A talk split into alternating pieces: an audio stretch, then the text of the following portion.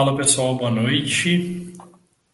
Estamos ao vivo aí para mais uma live da rodada. Notícias de última hora aí do Bragantino que vão nos obrigar a mudar o time, né, Yuri? Beleza, cara? É. Beleza, tudo tranquilo. A rodada passada até foi boa. É, você mandou bem no 4-4-2, né, cara? É, foi a primeira ali. vez que eu não fui punido ao deixar o jogador do Flamengo fora. não, mas eu acho que foi um bom exemplo até para o pessoal que pergunta muito de esquema, né? O esquema não faz diferença, na verdade. Quem pontua são os jogadores que você escala. Você pode fazer 200 pontos com 5-4-1, né? Depende muito do contexto da rodada, né, cara? É, aí eu pensei, ah, tá, essa rodada tá bastante boa para meia. E acabou que todos os meses do, do Cartola pontuaram bem, né? É. Exato. Sim. Aí eu fui feliz nessa, nesse esquema. Vamos ver agora nessa rodada aí que tá traiçoeira demais. Essa rodada tá, tá mesmo. Fala aí os dois Antônios, boa noite. Luciano também tá aí presente, boa noite. Como é que vocês foram na rodada passada aí, pessoal? Minha postinha no Douglas Costa não vingou, não, cara. Pô, chegou no primeiro tempo, o técnico já abriu ele lá na, na esquerda para ficar chuveirando bola na área. Ah, é, pois é, velho. Eu só fui com o Jeromel. O, eu fiquei pensando, o Grêmio é o jogo pro Thiago Nunes cair. Ah, jogo esquisito ali. Os caras não jogaram bem, não é, eu não sei se eles iam se entregar agora para salvar, sabe? É, mas assim, nem ficou com muita cara de que eles estavam fazendo corpo mole, não, porque no final eles foram pro tudo ou nada. Então. Tentaram. Mas o é mais pela bagunça, né? É, é bagunça, esquema, tá? Ninguém não obedece mais nada, não tem compromisso. Tem muito boleiro no Grêmio, né, cara? Puta merda, só o, o Renato mesmo para dar um jeito. Fala aí, Raimundo, boa noite. O Luciano aí fez 69, o Antônio 68, o Marco 59. Bom, meu pai fez 82. Pô. É, rapaz. Mitou. Depois você tem que me ligar aí para me ensinar, pô. Reinaldo aí, boa noite, meu caro. Vamos começando aqui, então. Compartilhar aqui a tela para a gente dar uma olhada nos confrontos, né? algumas impressões gerais. Tem o jogo hoje do Santos e Atlético, daqui a pouquinho, na verdade, mas não vai valer. E a rodada é interessante porque tem três jogos na quarta às 18 e são talvez três dos principais jogos da rodada, né? Fortaleza e América, Bahia, Juventude, Bragantino e Cuiabá. Então a gente vai saber a escalação desses seis times com antes do mercado fechar, que é sempre bom porque o Fortaleza roda muito o elenco, o treinador ainda não repetiu a escalação no campeonato e provavelmente não vai repetir de novo. O Bahia sempre tem o Rodriguinho como dúvida, ele sempre faz gol, né? É, e o Gilberto está provável e não joga, então a gente vai conseguir saber. E o Bragantino tem essa questão do, do Claudinho e do Aderlan, eles de fato não foram relacionados. Os dois estavam no time que eu mandei lá no e-book, então a gente vai ter que pensar aqui agora numa solução para isso. Porque a ausência do Claudinho tem, tem várias implicações.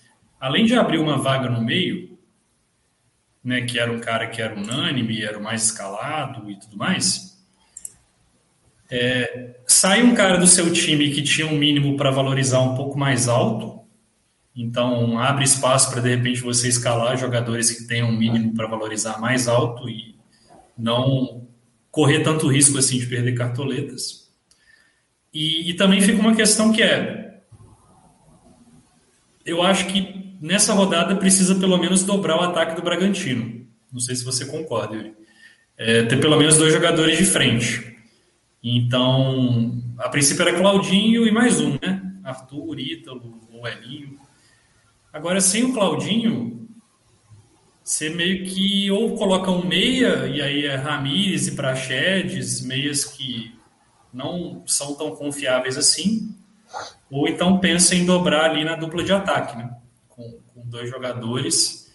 É, só que no meu ataque, por exemplo, eu estava com o Yuri Alberto, que era uma opção baratinha, que me ajudava bastante, que eu vejo potencial. Se eu for botar, por exemplo, Arthur e Ítalo, eu já preciso economizar em outros lugares, né? Porque não vai, a conta não vai fechar. Mas eu não sei se você concorda, cara, que um, um ofensivo só do Bragantino parece que é pouco nessa rodada. É, mas o problema é que é a questão do Ítalo, né? Que ele pode ser substituído ali pelo Alejandro também. Sim. Provavelmente durante o jogo, se ele não estiver bem, isso deve acontecer, né? O Alejandro entrou no último jogo e na primeira bola fez o gol de empate. Então o cara tá meio iluminado. Pois é. Mas, assim, é, é um ponto, com certeza, para levar em consideração, mas eu não necessariamente deixaria de escalar por isso. É, primeiro, porque você pensa assim, ah, o cara tem pelo menos 60 minutos para fazer um gol no Cuiabá. Não acho que é, não acho que é pouco tempo. E a gente tem visto aí jogadores que costumam sair, o próprio Scarpa, né? Tem saído com frequência, o Lima.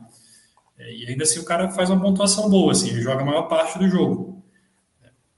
É sempre melhor a gente escalar jogadores que tendem a jogar os 90 minutos, mas às vezes 45, 60 minutos são suficientes para ele fazer uma boa pontuação. Né? Ainda mais nesse jogo, que é o, é o principal confronto da rodada. Né? É que você tem o, o líder invicto pegando um time que ainda não ganhou, que está aqui embaixo na tabela. É, é, o grande confronto da rodada. Fora isso, eu vejo um tem, Palmeiras. Diga. Só, tem o Elinho também, né? Agora que eu lembrei. É, o Elinho vem pontuando bem, cara. É bom jogador, é. Também tem essa saída. Vem participando de gol, pontuando também com, com scouts recorrentes. Tem muitas opções ali na frente do, do Bragantino. É, eu até fiz um levantamento aqui rápido, depois que saiu a notícia, do Arthur e do Ítalo com Claudinho e sem Claudinho. Não está na melhor forma de ver, porque está no bloco de notas, mas eu acho que dá para explicar. É, o Arthur, as piores pontuações dele foram com Claudinho em campo. Ceará em casa, Atlético Goianiense e Chape, que ele fez dois. Contra o Fluminense e contra o São Paulo, ele foi bem, mesmo com o Claudinho. Já sem o Claudinho, é, ele sempre foi bem. Ele sempre participou de gol. Mesmo contra o Flamengo aqui, que ele fez 4,7, foi porque ele levou um amarelo, mas ele deu uma assistência nesse jogo. E os dois jogos em casa, com, sem o Claudinho, ele foi muito bem, né? Contra o Bahia e contra o Palmeiras. Foram dois jogos até que o Bragantino fez três gols em cada jogo. É, já o Ítalo, ele não é tão regular assim, né? Ele, você vê que com o Claudinho ele foi bem contra o Fluminense. Nos outros jogos ele foi mal. E sem o Claudinho ele foi bem também nos dois jogos em casa. Contra o Bahia, que ele fez 7,7, contra o Palmeiras, que ele fez 23 pontos, né? Fez três gols fora de casa. Ele foi mal. Mas eu acho que o Ítalo já iria mal, assim, nesse tipo de jogo. Tende a ir mal, assim. Ele é um centroavante eu particularmente gosto de escalar em jogos tipo contra o Cuiabá, jogo, jogo mais fácil em casa. É, então, assim, os dois jogos sem Claudinho em casa, Bahia e Palmeiras, tanto o Arthur quanto o Ítalo pontuaram muito bem, né? Pode ser coincidência, pode não ter relação nenhuma. Ah, tem sim, cara. Pode ser o protagonismo que eles assumem, né? É, não é, não é coincidência, não é um, um dado estatístico cru, né? Não é aquelas coisas de você pegar um dado e coincidir com outra coisa nada a ver, porque na estatística dá para você fazer isso com qualquer coisa, né? Dá para enxergar é, qualquer é, coincidência. Mas a gente vê quando o Bragantino é, jogava sem o Claudinho, o Arthur ele assumiu um pouco de protagonismo ele não ficava tão isolado lá na ponta direita, né? Ele batia é, todos os canteios, praticamente todas as faltas. A bola passava pelo pé dele, ele tinha que ir mais ao meio, porque os meios que tem no Bragantino não, é, não tem a mesma qualidade que o que o, o Claudinho. E isso também, inclusive, pode até é, fazer com que o Elinho ele participe também mais da jogada, né? É, uhum o, o, o, pode forçar o Bragantino a, a usar mais os pontas, enfim. É, e acaba que muda um pouco a dinâmica do time também, né? Porque não uhum. tem nenhum jogador com a característica do Claudinho. Eu acho que o time acaba ficando um pouco mais até um pouco mais objetivo, né? É. Porque ele segura mais a bola e tudo mais. Mas você falou interessante, tem até que esse site aqui, ela, a correlação entre o número de pessoas que é, se afoga numa piscina e os filmes que o Nicolas Cage aparece. Então, Dá para achar tudo. É, o Nicolas Cage cede muitas pessoas afogadas. É, mas é.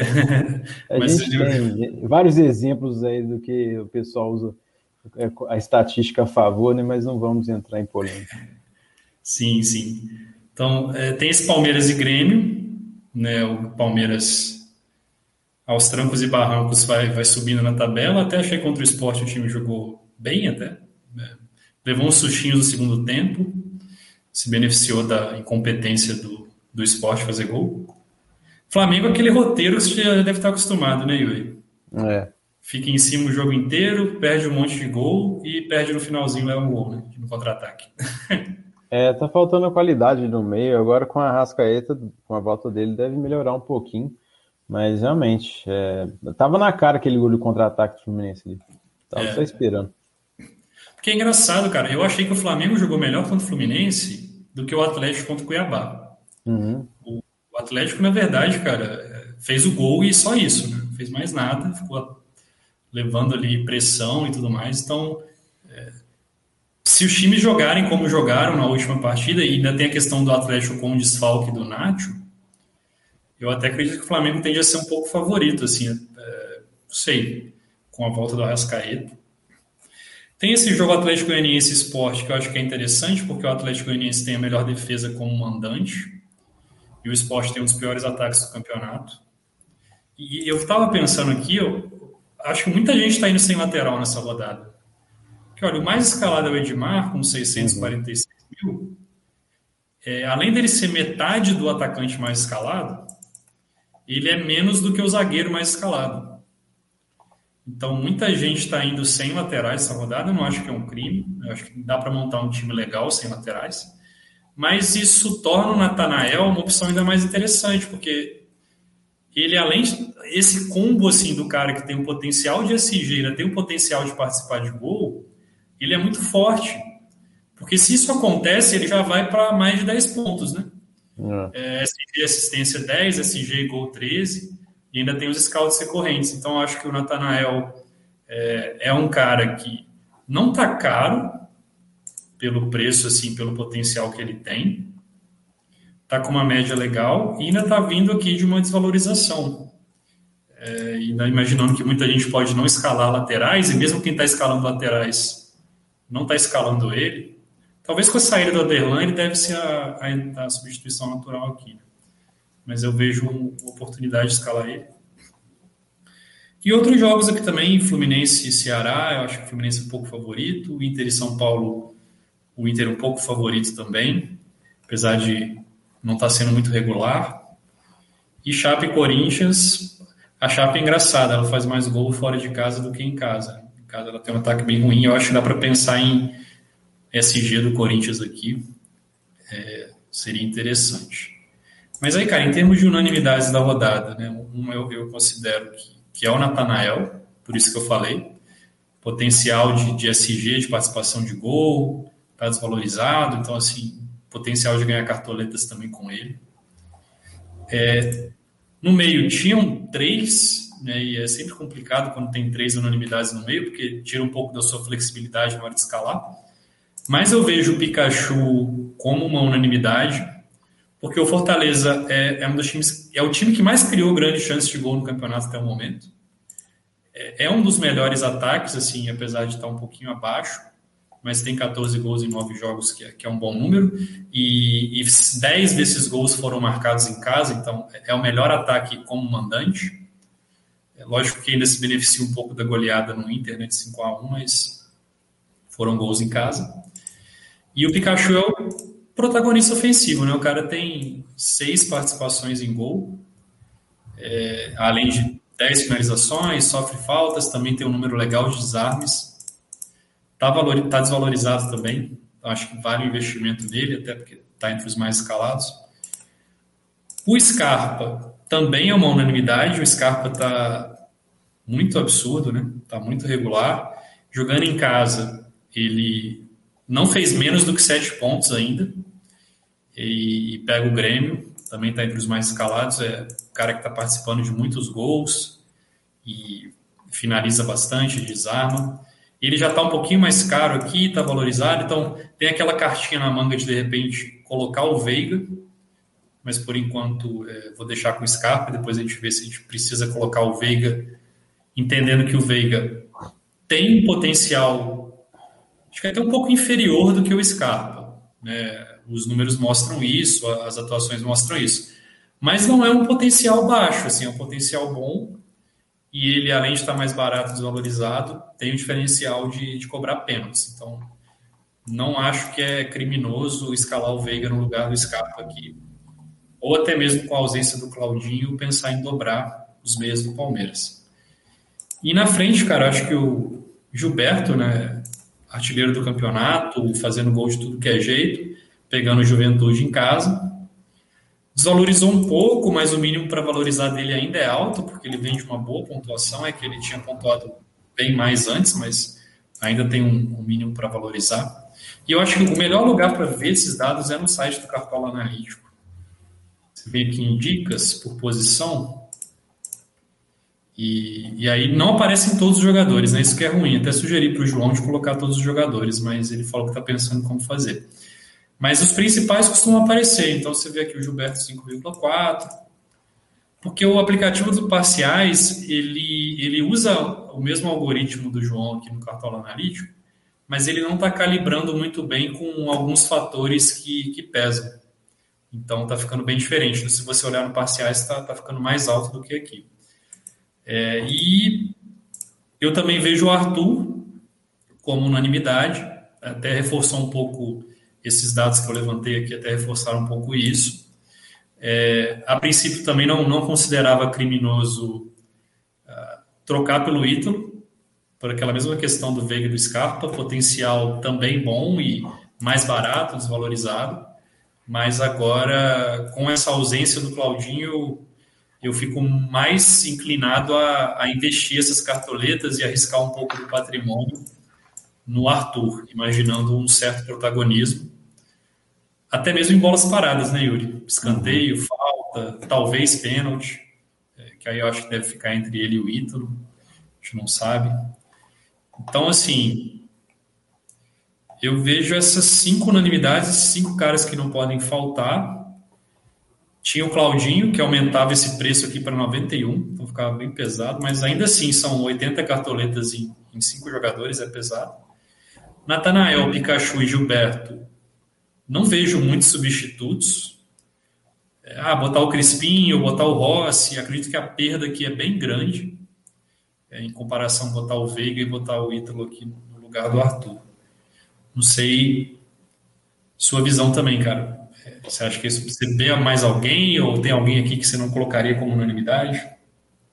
Não, cara. É, se o Claudinho é, tivesse se ele fosse para o jogo, eu não colocaria o Arthur como unanimidade, mas agora sem Claudinho, o Arthur entra para mim como unanimidade, né? pelo que a gente já falou de assumir o protagonismo, etc.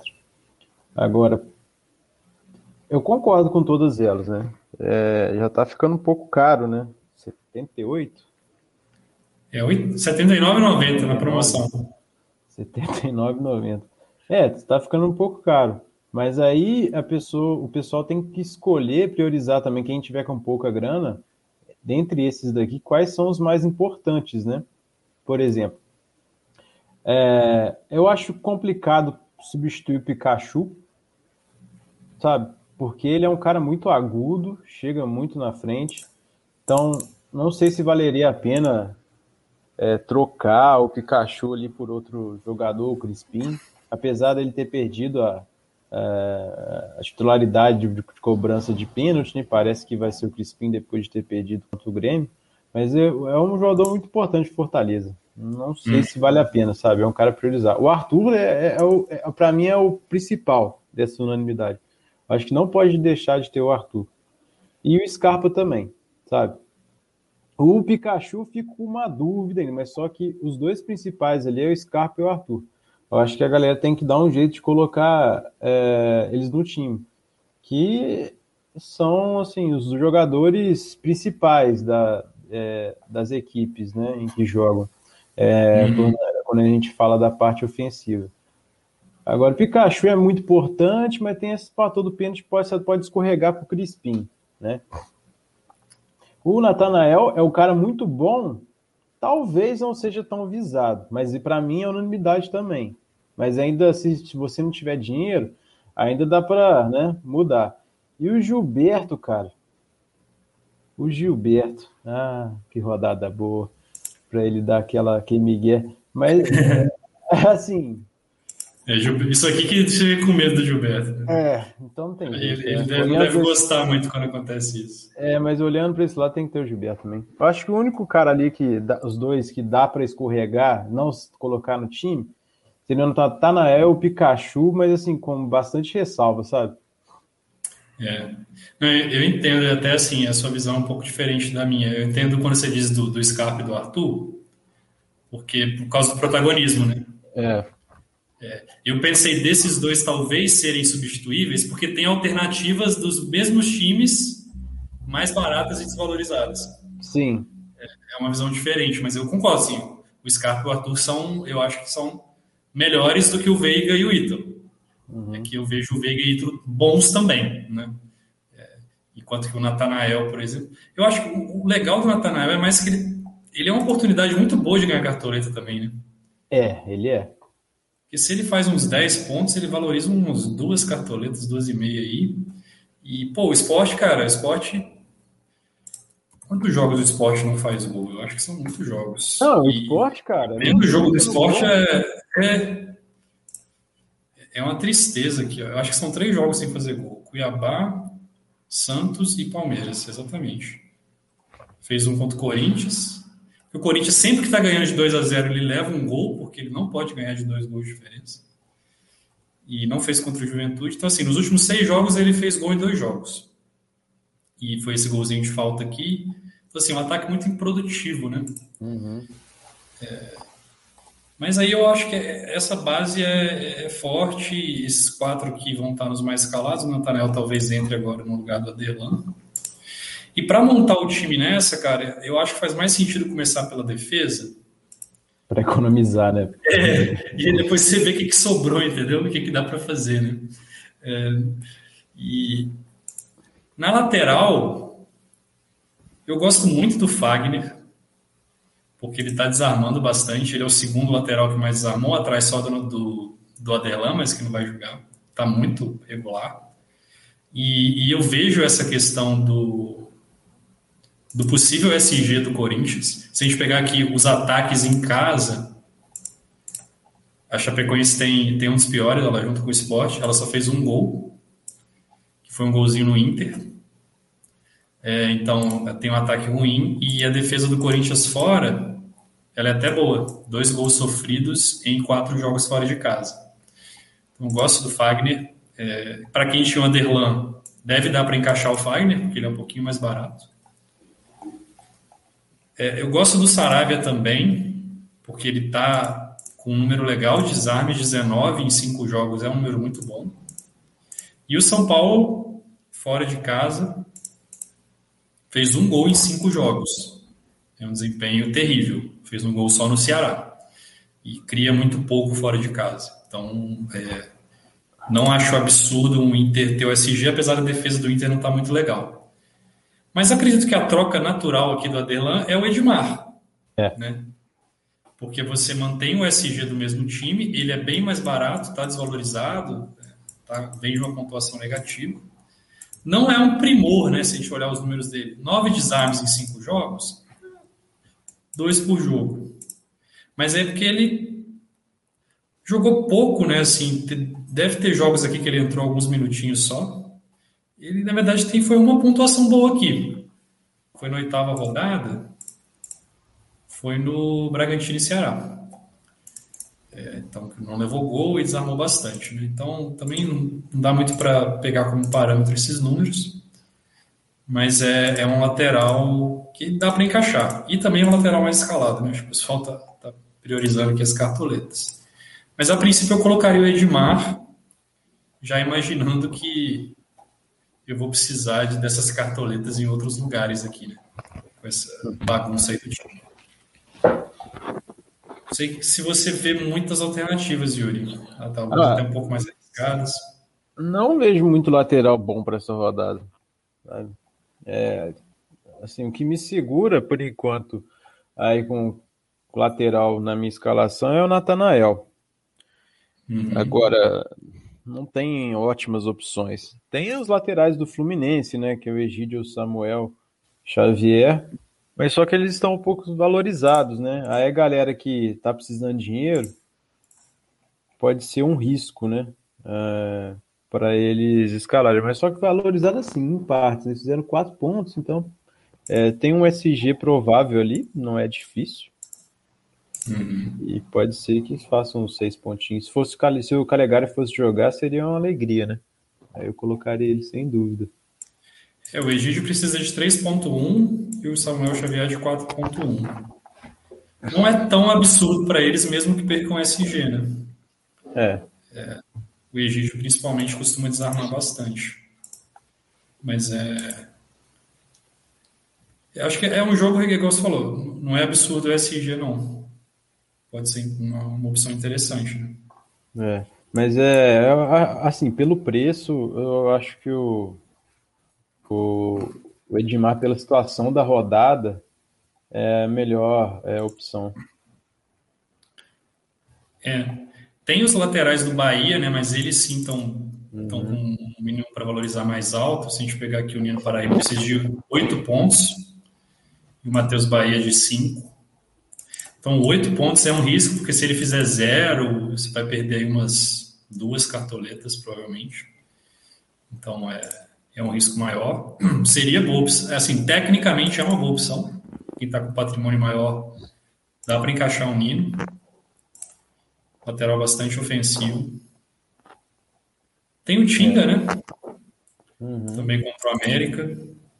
Mas ele já é um pouco mais defensivo, jogando como, como quase um terceiro zagueiro ali, principalmente sem a bola. É, o Fortaleza eu acho que toma gol, cara. O América ele tá tinhoso ali, sabe? E o Fortaleza joga muito para frente, né, cara? É, joga muito para frente. Eu acho que toma gol. O América ele deu uma melhorada boa ali, tomou uma pressão absurda do Santos e tal mas está mais organizado. Tá... É o Mancini, a gente até tinha falado que é o time que ele gosta de treinar. É, time para ser reativo, né? O próprio Paulo Vitor, aí falando como botafoguense, ele é um bom lateral, cara. Enquanto o Corinthians ele foi bem até cinco desarmes.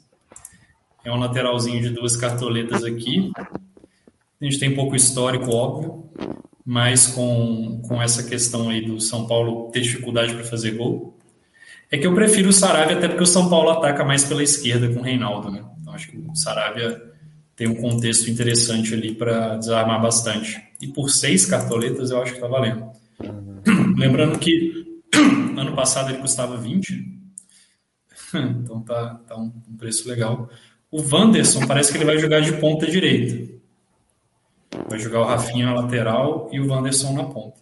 Só que aquela coisa, você gostaria de escalar um, lateral, um ponta direita do Grêmio nessa partida? Talvez não. Então não é porque o cara é lateral e está na ponta que você vai colocar, né? A chance de SG é baixa. Então eu vi algumas pessoas um pouco tentadas com essa escalação, porque ele está barato, está desvalorizado, vai jogar de ponta. Mas eu não assim, gosto vai... muito. Ah, se eu pensar, vai jogar de ponta. Mas uh, ele vai perder o SG. Não adianta nada. É. Entendeu? Ele é pra. É, assim, é muito difícil o Grêmio não tomar gol. Ah, sei lá, velho. O Palmeiras está bem fazendo gol até. É, pegou a precisar os 90 minutos. É, ele é praticamente um atacante ali, mas está com o nome de lateral para essa rodada. É, o Grêmio, além de ter perdido os três jogos fora de casa, ainda levou seis gols em três jogos, né? Uma média de dois gols por jogo. É. é uma média bem alta. Tá mal demais. Perdeu o técnico. O Palmeiras está bem, então não faz sentido. Ah, vou escalar porque ele jogar de ponta. Pô, é, assim, não é um argumento bom para escalar o cara. Sim, sim. Mas aí eu devo ir com o Edmar mesmo, cara. Uhum. Você tá pensando em com ele também? Eu tô pensando, mas agora me deu dúvida entre o Saravia e, dependendo do meu patrimônio ali, colocar o Nino. Vamos ver. Uhum. Não sei se o pessoal tem alguma dúvida aí de, de lateral, se a gente pode ir para a zaga. Não, de lateral não. Tem o pessoal falando do meio aqui, mas eu vou chegar lá. Vai, vamos chegar lá. Cara, o zagueiro ideal acho que seria o Fabrício, Fabrício Bruno, assim, com cartoletas infinitas, eu escalaria ele. Tem aí dois desarmes por jogo, que para zagueiro é bom. Uma falta cometida por jogo de média. Daí é um cara alto, é um cara que chega bem na bola aérea ofensiva. Cara, que saco esse pop-up, velho. Nossa senhora. Mas ele não, não vai dar para escalar. Já, já tenho consciência disso. Então tem o Natan, que também é, é o mais escalado, né? É um pouco genérico para tentar buscar um SG do, do Bragantino. Ele não está com grandes números assim, sete desarmes em sete jogos, apesar de que alguns jogos ele entrou no decorrer, mas é, não é grandes coisas. Mas é um bom zagueiro, né, Yuri? É, eu gosto. Até o Flamengo não entendo muito bem porque que liberou ele, não.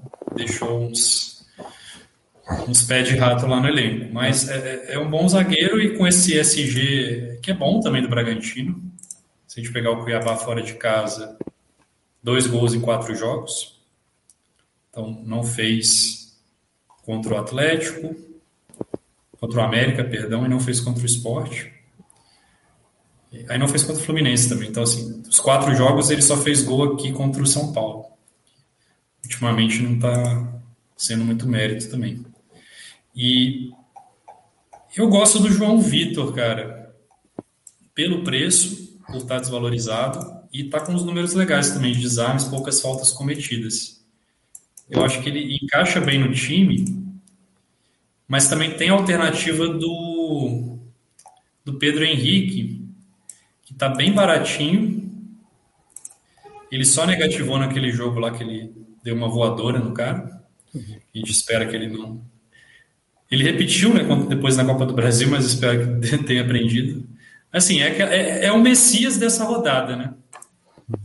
E o Messias na última valeu a pena, assim, foi, foi bem melhor que o Jeromel, por exemplo. É, aquele zagueirinho barato para você encaixar no time.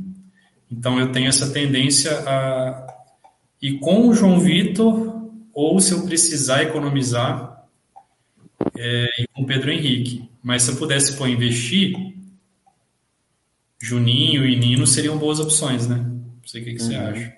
É, o Lucas Claro também achei que jogou muito na última partida contra o Flamengo. Sim, ele é muito bom. É, talvez até coloque. Assim, na zaga dá para pulverizar bastante as opções. É, tem sempre tem várias opções de cada time, sabe? Tem do Fluminense, é, tem do, do Bragantino, é, tem, assim, você falou do Inter, também os baratinhos para poupar ali o dinheiro para escalar no meio, tem o, o jogador do Corinthians ali. É, tem o. Eu tava vendo aqui, e o Marcelo Benevenuto, será? É, ele tá. Ele. Eu fico um pé atrás, né, cara? Me deu é um estalo aqui, mas só que ele tá baratinho também. É. É, tem esse ponto que você falou de talvez o SG do Fortaleza não ser tão confiável assim, igual de outros times, né? É. Mas eu acho que seria válido. Tanto ele quanto o Tite, não acho que é absurdo a escalação, não. Uhum. Mas também não está entre os meus favoritos, sabe? É, é mais pelo preço ali, cinco cartoletas. É. Não é possível, né? Uhum. É, o pessoal está perguntando aqui. Hum, Marcos Dias falou do Oliveira, do Atlético Goianiense. Vamos dar uma olhada no Oliveira. Quatro jogos, é. Bom número de desarmes, bom número de faltas cometidas. Eu acho que é válido, cara, até porque a gente está falando do SG do Atlético Goianiense, né? Uhum. É que ele deve ter um mínimo para valorizar um pouquinho mais alto. Ele está vindo de 8 pontos a 5,4. Com SG, acredito que ele supera isso com tranquilidade, né? É. Tem mais o risco de, às vezes, levar um golzinho sem vergonha, mas eu acho que é uma boa opção. Eu acho até melhor que o Marcelo Benevenuto. Né? Sim, sim, é, foi uma boa opção. pelo preço. Porque tem o Éder também do Atlético Goianiense, além de ele estar mais caro, o Éder é um cara que engana um pouco. Porque se você ver, ele tem seis jogos, ele só tem três desarmes, mas ele pegou quatro SGs e ainda fez um gol. Então a média dele está alta, mas muito por coisas que não são. Assim, o SG é ok, mas o scout recorrente dele não é tão bom. Né? Do Oliveira é bem melhor. Então acho que faz mais sentido o Oliveira do que o Éder, se você quiser escalar um, um zagueiro do Atlético Goianiense. Ah, o Éder pode fazer gol? Pode. Igual na última, né, que o Gabriel Lacerda fez gol e o Messias não. Mas poderia ter sido o contrário também. Os dois vão para a área, né? É, para SG, qual que você acha a ordem o ranking de, de, proba de probabilidade ali? Na minha opinião, uhum. é, eu colocaria o Atlético Goianiense em primeiro, depois eu colocaria o Bragantino, e depois eu colocaria o, o Fluminense um pouco mais à frente do que o Fortaleza. Uhum. O que, que você acha? É, eu penso que o Atlético Goianiense e o Bragantino se destacam. Vejo que eles estão, estão acima mesmo. É, depois, cara, ali, Fluminense, Bahia e o Corinthians também. Esse joguinho do Corinthians tem muita cara de 0 a 0 1 a 0 porque são dois ataques pouco, pouco produtivos, mas o Corinthians ainda tem a defesa um pouco mais organizada. Uhum. Eu acho que Bahia, Fluminense e, e Corinthians até estão um pouquinho acima do Fortaleza. É verdade. Porque o Fortaleza é muito assim, porra, doideiro o jogo dele, sabe? Vai é. para frente. Você vê, contra a Chape eles estavam perdendo com um jogador a menos. O, o técnico, todo mundo pensou, olha, vai botar um zagueiro, né? Para recompor. Ele foi lá e botou o Robson. O Robson ainda fez gol e eles viraram para 3 a 1 então, assim, é um time que vai. Eu prefiro apostar no ataque do Fortaleza do que na defesa. Verdade. É, o Bahia tá à frente do Corinthians também, concordo. É, o Bahia muito pela pouca competência do Juventude para fazer gol fora de casa. Né? Tem três gols fora de casa. É, não fez gol em dois dos quatro jogos. Que, Juventude fora de casa costuma se retrancar muito. E acredito que não vai ser diferente. É... Mas dentre, por exemplo, então você falou Atlético Goianiense, Bragantino, é, Bahia, Corinthians, enfim, algum é, desses times você dobraria a zaga? Cara, eu, eu dobraria tanto o Bragantino quanto o Atlético Goianiense. Uhum. Os outros eu acho que não. Eu escalaria um só. É. O Bragantino, muito porque assim, é uma superioridade muito grande, né, cara? Você vê assim, é, é um jogo que o time deve, deve controlar com muita tranquilidade. E o Atlético Goianiense, porque tem uma defesa sólida, teve aquele jogo contra o Atlético Mineiro, que levou quatro gols, mas já deu uma segurada no Grêmio depois. E porque pega o esporte com um ataque muito ruim. Então, até assim, o Oliveira e o João Vitor, até diria assim, não tinha reparado muito no Oliveira, mas até diria que ele é melhor do que o João Vitor. Só e mais barato, né? O que pesa é o mínimo para valorizar, porque o Oliveira é 5,4 e o João Vitor é menos 1. Né? Uhum. E aí pensando um pouquinho mais de, de longo prazo, na zaga, porque é, é, diferente você perder cartoleta no ataque e perder cartoleta na zaga, né? Na zaga é meio duro, assim. É, mas o dobrado Atlético Goianiense até que não é tão dobrar, vamos dizer assim, porque o Natanael é muito ofensivo, né? Ele não depende tanto do SG. É então, verdade. você pega uma situação dessa, tem o Natanael que joga quase de ponta lá. Aí contra um time que não consegue é, chutar gol, não tem uma dificuldade tremenda. E vai enfrentar ainda uma defesa muito boa, né? Que é o Atlético Goianiense. O Natanael, mais um defensor, no caso Oliveira, seria um, uma boa opção, sim. É. Eu vou manter por enquanto o João Vitor, por essa questão do mínimo para valorizar, uhum. Mas tendo na manga aqui o Oliveira e, na pior das hipóteses, o Pedro Henrique. Que aí já é meio que assim, pô, vou escalar um zagueiro que não custa nada para reforçar e rezar para ele fazer isso aqui no Messias. 4,8 com SG, tá bom demais. É, porque eu acho que na zaga é, vale esse sacrifício, sabe? Goleiro, cara, o goleiro dos meus sonhos era o Cássio. Naquela, naquela lógica que a gente tem usado que tem dado certo, né? Uhum. Fora de casa contra o ataque ruim. Você vê, o Everson fez 9. Era o nosso goleiro ideal da última rodada, né? Uhum. É, o Jailson, que a gente escalou, eu escalei pelo menos. Qual que era o seu goleiro na última? Não era o Jailson e no outro time era o Santos. O Santos, né? O Jailson foi bem, fez seis, com SG e uma defesa. Daniel foi muito bem, o Corinthians até chutou muito, né? Não esperava, mas ele foi um pouco nisso. Então, assim, eu queria poder conseguir escalar o Cássio, mas acho que não vai rolar também, tá custando 11. Aí dos baratinhos, cara, que eu acho, eu acho até o João Paulo um pouco viável. Ele não negativou ainda. Sim.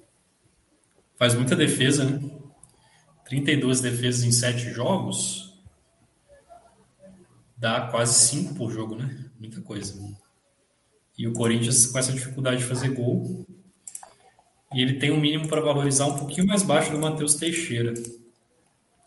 Matheus Teixeira tem 4,9 e João Paulo tem 2,6.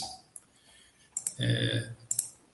Breno eu descarto um pouco, porque acho o SG quase impossível. Mas o Matheus Teixeira era o goleiro que eu tinha escalado. Eu acho que desses baratinhos, talvez o que tenha o SG mais viável, assim, né? Uhum.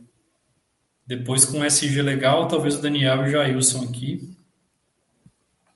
O goleiro arriscado, personagem, assim, arriscado, é, mas que pode dar bom é o Maílson. Maílson? Uhum. Achei que você ia falar do Walter. Não, Maílson. É porque o Atlético Goianiense não tá fazendo tanto gol, né? Uhum. Então. E o Maílson tá fazendo bastante defesa. É, assim, é para time de aposta, no caso. É 31 em 9 jogos, né? 3 por uhum. jogo. Uma boa média. Então pode ser que seja um. Tem um risco ali, você consiga pegar esse giro na sorte. É, dificilmente vai ser goleado, né, Yuri? É, acho difícil, cara. Que é o principal risco do goleiro, né? Ele levar muito gol e negativar muito. É, pô, Mas eu concordo Miguel... com você, o Cássio para mim é o melhor da rodada mesmo, nessa situação. Uhum. Tem o Clayton, né, que Nunca criticamos aqui nessa live, né? Sempre elogiamos muito esse goleiro. Mas ele vem bem, né, cara? Ele vem, mesmo levando gol, vem atuando bem. Eu acho que é uma opção interessante também. É, mas para quem está precisando, tá com pouca cartoleta, igual ao meu caso, eu ficaria entre o Matheus e o João Paulo. Uhum. São os mais baratos, né? Uhum. E aí o, o Matheus me dá um pouco essa possibilidade de explorar o SG do, do Bahia contra o Juventude, que faz poucos gols. O Márcio perguntando Diego Alves. Cara, é realmente arriscado. É arriscado, mas pode ser. Pode ser. Se ele não sofrer gol, aí é um goleiro que pode pontuar bastante. É. é, é bastante, eu falo, acredito ser bastante mesmo. Mais de 10, se diz, né? É, mas é, é, é, tem um risco, né? Porque a defesa do Flamengo parece que ia, mas Gustavo Henrique ali, rapaz, é complicado. Não sei se ele vai, se o Arão vai voltar para a zaga, mas com o Gustavo Henrique atrás é bem complicado. E o Hulk é o, o, cara tá fazendo gol, assistência todo o jogo, né? Mas é um goleiro bem arriscado e acho válido para time de aposta ou até a regularidade se quiser arriscar. Eu não acredito que o Galo vá meter a goleada no Flamengo também, não. Não, não, acho difícil. É, o Galo, tirando aquele 4 a 1 ele não fez mais de um gol em nenhum jogo. Uhum. E agora sem o Nacho ali, né, que foi, foi um, um dos protagonistas da goleada, é, perde muito na criação. Eu ia falar que o Hulk chuta muito, mas o problema do Hulk é chutando para fora, né? Uhum. É, então, assim, nesse caso é bom para o SG do Diego Alves, mas não é bom para o quesito defesas. Mas eu acho, eu acho dificilmente é um goleiro que vai pontuar negativo. Uhum. Porque ele tende a fazer mais defesas do que sofrer gols. Né? É uma aposta também para quem está com cartoletas. Não tem muito risco fez... de desvalorizar. O Walter fez quantos pontos ali? Fez menos um, cara, porque o é. Atlético só fez o gol, fechou. velho. É, se jogou fechou. mais. Mas é jogando fora de casa também, tem uma mística no Galo que fora de casa é totalmente diferente dentro de casa. Eu acho que é o time que parece que sofre mais com isso. A queda é. de produção. Desde a época que ele jogava no Independência, né? Uhum. Era muito assim mesmo. Cara, e o Walter, para quem quiser arriscar, deve ser bombardeado, né? E é. para tiro curto, vai vir muita bola no gol e ele tá barato, tá desvalorizado. É, até acredito que pode ser que não negativo também, porque via de regra, quando a bola vai no gol, é mais fácil o goleiro pegar do que entrar, né? Assim, o time chuta 10 vezes no gol, ele não faz 6 gols, faz 3, às vezes 4. E aí o goleiro defende as outras, né?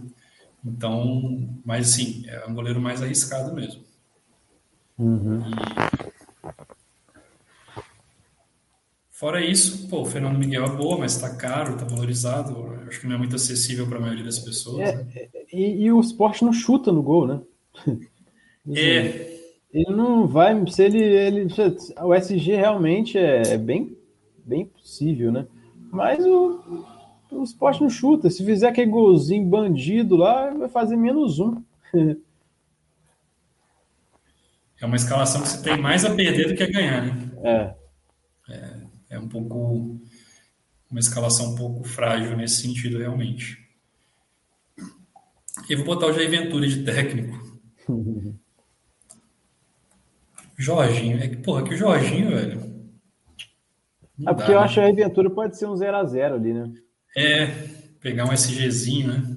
Uhum. Ele até vinha aqui, ó. Uma pontuação até ok para técnico. É que o Jorginho, pô, o Jorginho tá perigando não fazer um, nenhum ponto. É. Aí que vem, aí que vem, Yuri. Uhum. Aí que o filho chora e a mãe não vê, né? Essas duas vagas aqui. Porque a gente já economizou bastante na zaga, ainda tem a possibilidade do, Pedro Henrique, mas vamos ver o que, que dá para fazer aqui. O pessoal tinha perguntado do meio, né? A gente pode é. começar pelas perguntas do meio. Ué, o. Cadê? O Raimundo perguntou do Juninho, valor. Valora. Juninho Lavoura. Lavoura. É, é assim, ele tá bem, né, cara? O cara tá. tá. A gente fala, ah, nessa rodada, não, mas o cara pontuou bem naquela rodada também não. É... Olha só, o cara não para, velho. É, mas assim, eu continuo com a minha opinião, sabe? Contra o Santos, eu não escalarei nunca, porque o Santos era favorito, mas não aconteceu. É, contra o Fortaleza, é até melhor escalar ele contra o Fortaleza agora do que contra o Santos, porque o Fortaleza é um time, como a gente tá falando, meio doido mesmo. Mas ele joga fora de casa. Sim, tá valorizado, é. é, ele tem um mínimo para valorizar de 5,4. É que assim, ele tem pontuado bastante com participação em gol. Você vê. Dois gols e três assistências. Isso dá 31 pontos, certo? 31 dividido por 6, 5,1. Então, dessa média aqui dele, 5,1 é participação em gol. É, a média básica dele é 2,5. E aí, então, sim, é uma aposta mais no, no, ataque do América, em participação de gol do ataque do América. Não, não é um cara tipo o PP, tipo o Raul, que pontua mais com a média básica. Né? Uhum. O PP, inclusive, pode ser bem interessante nesse jogo, né? O Bragantino deve ter a bola. Sim. Eu acho ele até melhor que o Raul nesse jogo, pelo contexto. Então, assim, o Juninho Valor eu não gosto por isso. Assim, ele tá com a média boa, é ok. Mas esse jogo contra o Santos, a assistência que ele deu foi para aquele gol do João Paulo. Espírita, né? É, foi um gol meio assim. Eu nem sei se ele chutou, se ele quis cruzar. Então, ok, contou, né? Mas foi diferente do jogo. Contra o Bahia, sim, ele jogou muito e fez gol e etc. E deu assistência mesmo. Mas essa aqui foi meio aquela assistência meio sem vergonha. Então, não sei o quão replicável é isso fora de casa contra o Fortaleza com um mínimo para valorizar um pouquinho alto, que eu acho que ele dificilmente alcança sem participar de gol. Uhum. É. Mas é, eu, eu, gosto do PP. É, o PP para essa rodada é como se fosse o Raul contra o São Paulo, né? É. Exato. Mas assim, talvez também a gente tem que levar isso em conta, porque como o Claudinho não vai jogar, é, o Bragantino ele tende a explorar mais as pontas, né? Então hum, isso pode isolar um pouco o PP do, é, da partida ali na, nessa parte de roubar a bola. Uhum. É, tem isso. Mas assim, é o cara que vai fazer esse três pontinhos, né? Ele pode, sei lá, fazer oito. Mas é, é melhor que o Raul, acredito. Sim, sim. Até porque o Raul vem bem, bem valorizado. esperar o próximo jogo para escalar ele fora de casa de novo. Contra o, o Atlético Paranaense. Seu pai está perguntando para Sheds. Praxedes. então, até dei uma olhada nele. Cadê ele? Já passou e eu não vi. Aqui. Vamos dar uma analisada um pouquinho mais a fundo do Praxedes. Quero ver duas coisas dele o, a minutagem dele e o mapa de calor. Ele jogou 67 minutos. Ah, ele fez um gol pelo Inter ainda. Né? É, mas ele fez 4 pontos, 5 pontos quando fez o gol. Desanima um pouco. E contra o São Paulo, vamos ver qual foi a região do campo que ele atuou. Mas aqui um meia-direita, né? Engraçado. Hum. Esse é porque o Claudinho ficava mais pela esquerda, né? O meio ali, meio esquerdo. Mas e o Arthur? O Arthur, o Arthur foi para a esquerda? Ah, o Arthur jogou na esquerda. Que eu não, não acho que é bom para o Arthur. Mas é que agora vai ser diferente, porque vai ter o Elinho. Uhum. E o Arthur jogou aqui porque não tinha o Elinho. Mas agora vai ser o Arthur na direita, o Elinho na esquerda, aí o Ramires provavelmente fazendo a função do Claudinho e o Prachetes fazendo a função do Evangelista, que está suspenso. Então vai jogar mais por dentro. É, não me empolga muito, não mostrou muito ainda, né? Tem, tem poucos jogos. Não sei qual que é muito a chance dele jogar tantos minutos assim. E valeria pelo preço, mas eu até talvez prefiro o Ramires. Tá um pouquinho mais caro, mas já mostrou um pouco mais, né? Dois gols e uma assistência, nove desarmes. Não é tão mais caro assim, é duas cartoletas a mais.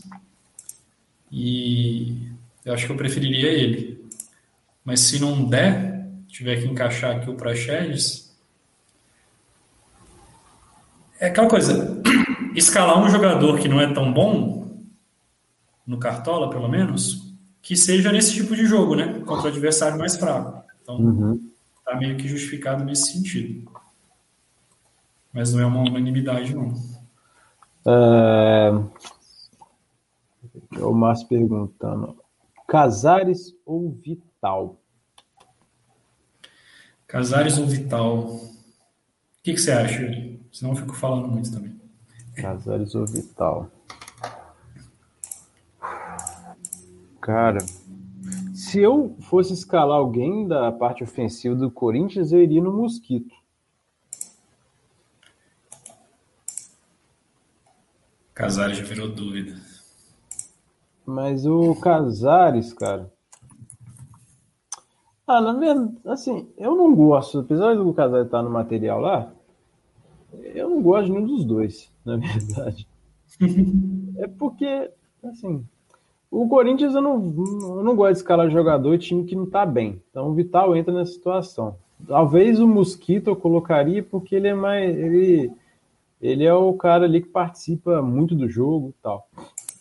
Sim. Agora, Casares eu tenho uma dúvida, sabe? O Fluminense tá, tem, tem bons jogadores na parte defensiva ali. Ele, o Casares até deu uma, um gol contra o Corinthians, né?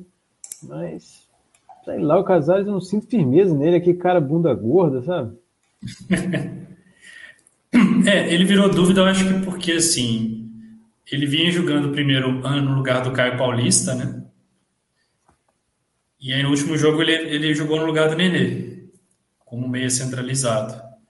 Mas aí o Nenê foi relativamente bem quando entrou, né? E participou do gol e tal. Então fica nessa dúvida, Márcio. Talvez você, como tricolor, saiba até melhor do que a gente. Fica nessa dúvida de quem começa jogando, né? E aí já fica um cenário um pouco difícil para você escalar o jogador nesse contexto, até porque a gente não vai saber a escalação do Fluminense antes, infelizmente. E o Vital, o que você acha dele? Cara, o Vital. Eu acho assim. Ah,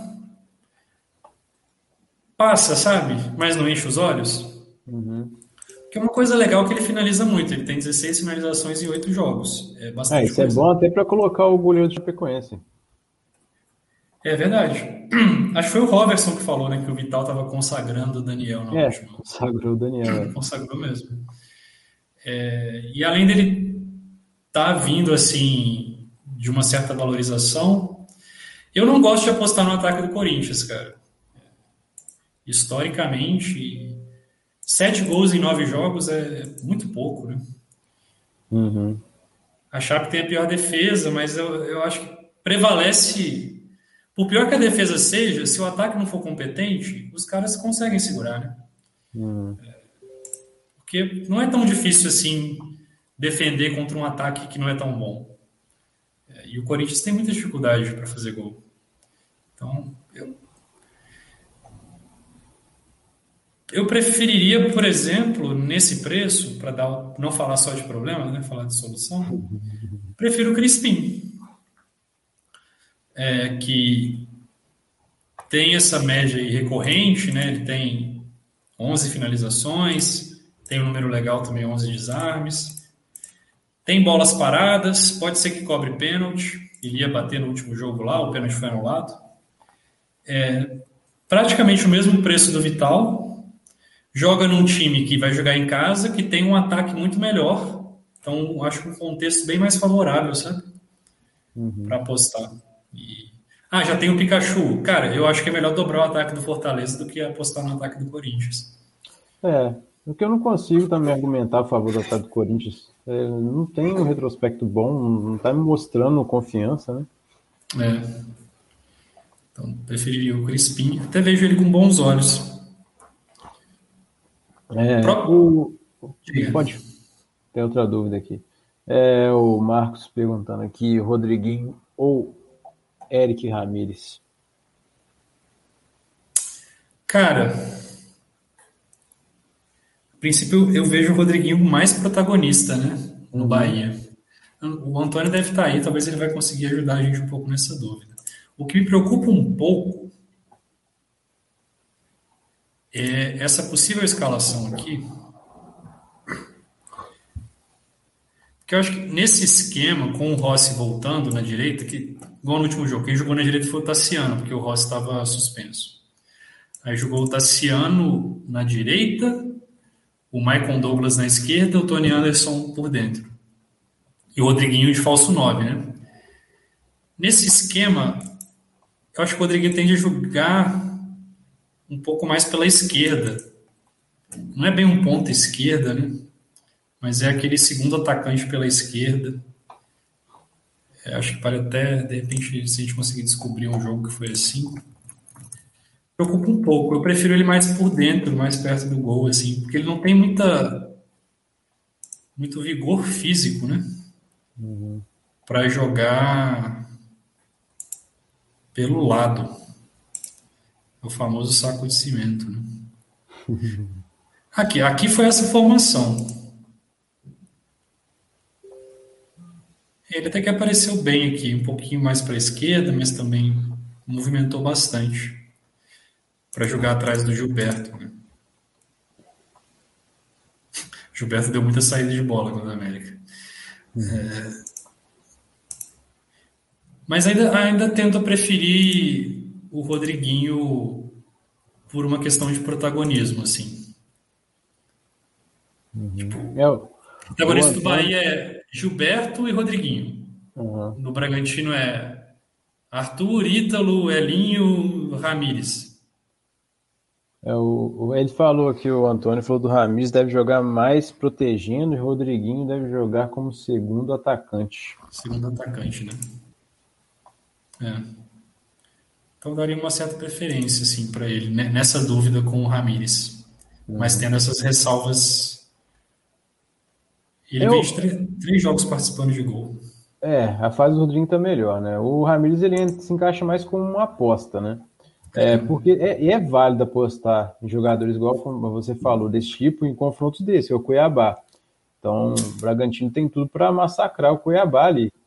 Né?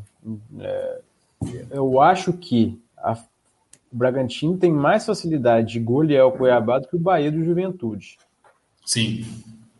Então, mas só que o Rodriguinho ele é mais nome para o Bahia, né? um cara mais protagonista.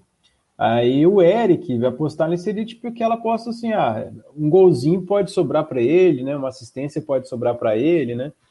É. É, mas é, pelo protagonismo, pela qualidade de jogador, o Rodriguinho sai um pouco na frente. Porque a lógica é assim, tipo, se o Bahia fizer dois gols, a chance do Rodriguinho participar é maior, né? É. O Bragantino pode fazer três e às vezes o Ramires não participar. Porque tem jogadores é. mais importantes. Tem o Elinho, o Ítalo, o Arthur, principalmente, enfim. Uhum. Bom, é...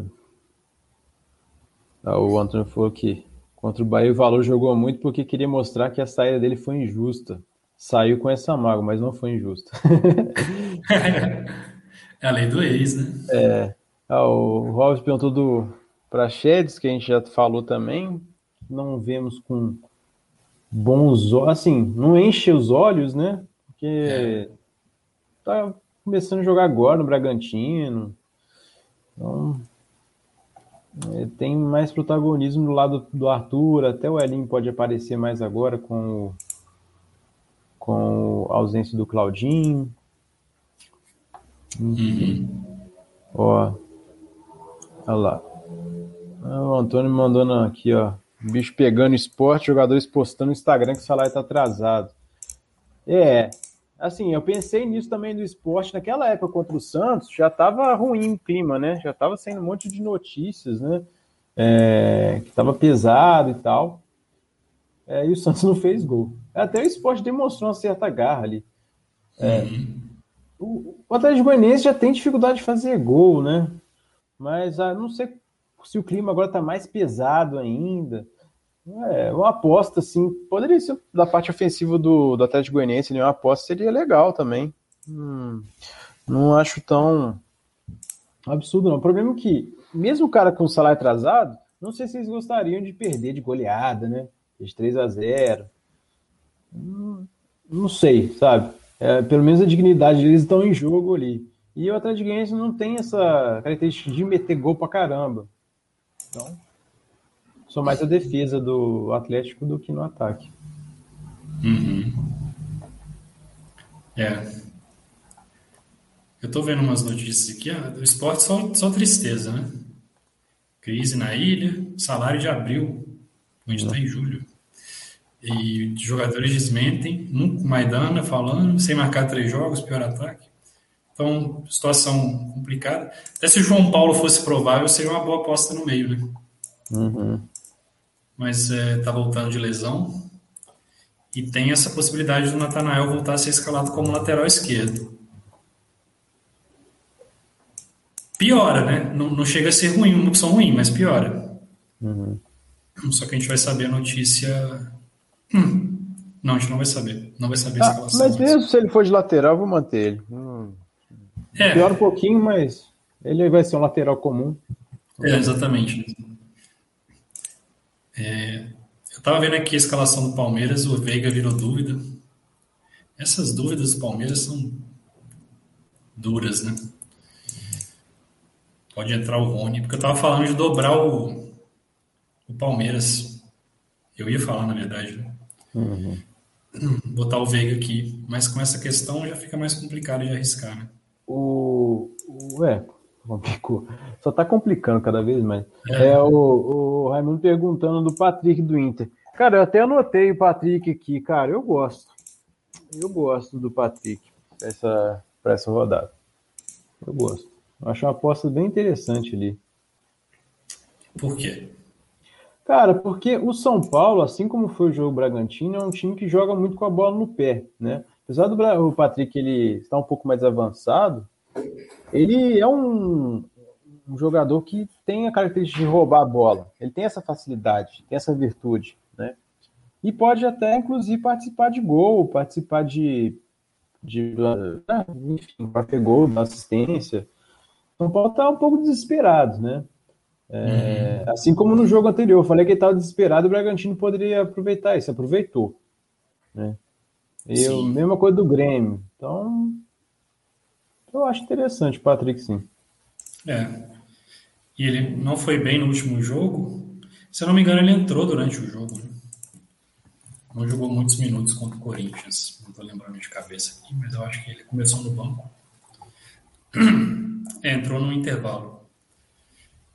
Será que então, ele entra desde o início agora? Cara, tem isso, né? Vamos ver aqui o Inter se tem alguma notícia. É que o Aguirre tem rodado um pouco. A Patrick volta. Ah, tá. Paraná, Paraná. Preservado, retorna ao time titular. Né? Então ele volta. É...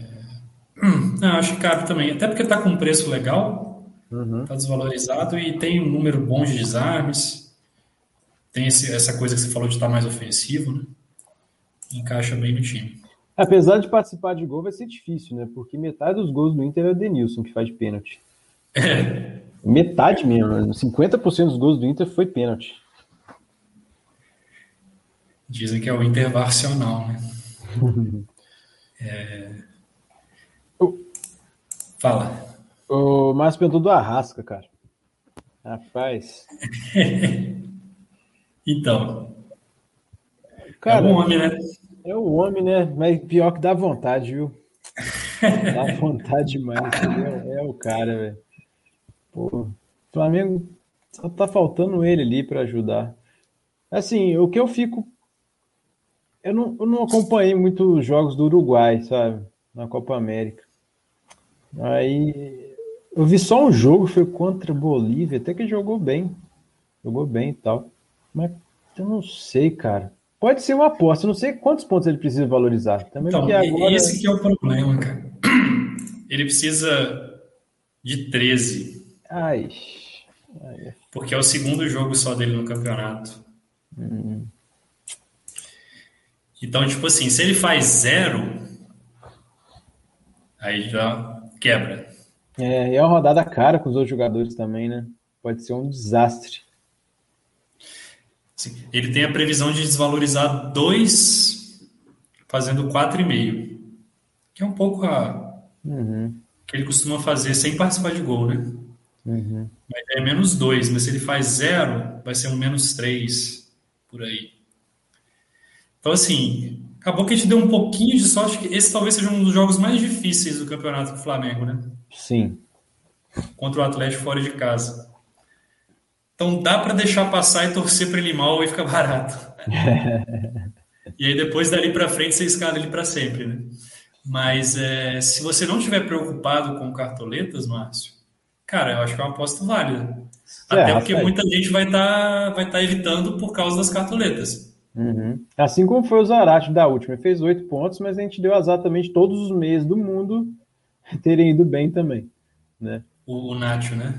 É, o Nacho, é. Falei qual? Zarate? Falei Zarate. É, Zarate. Não, é o Nacho. É, então era uma aposta muito boa, né? Fez o gol, mas todos os outros meses do jogo foram bem. Então aí complicou. Né? E ele ainda saiu com três minutos do segundo é, tempo. O olho gordo tá. Nossa, tem um, um coveiro aí. Mas assim, tirando essa questão de patrimônio, se você for ignorar, pô, eu acho que É uma ótima aposta. É Rascaeta como diferencial na rodada. É, sem dúvida. Não vai ser sempre que vai acontecer isso. Eu ia falar do Ederson, que tem o mínimo para valorizar alto. Tem a questão que o Alex trouxe no chat, É, que procede, né? Próximo jogo do Fortaleza é contra o Corinthians. E o Ederson pertence ao Corinthians, não vai poder jogar. E ele está pendurado. Então, muito provável que ele force o cartão. Agora, não está sendo muito precisa. ruim, né? É, acho que você, se ele forçar o cartão, ele faz oito, né?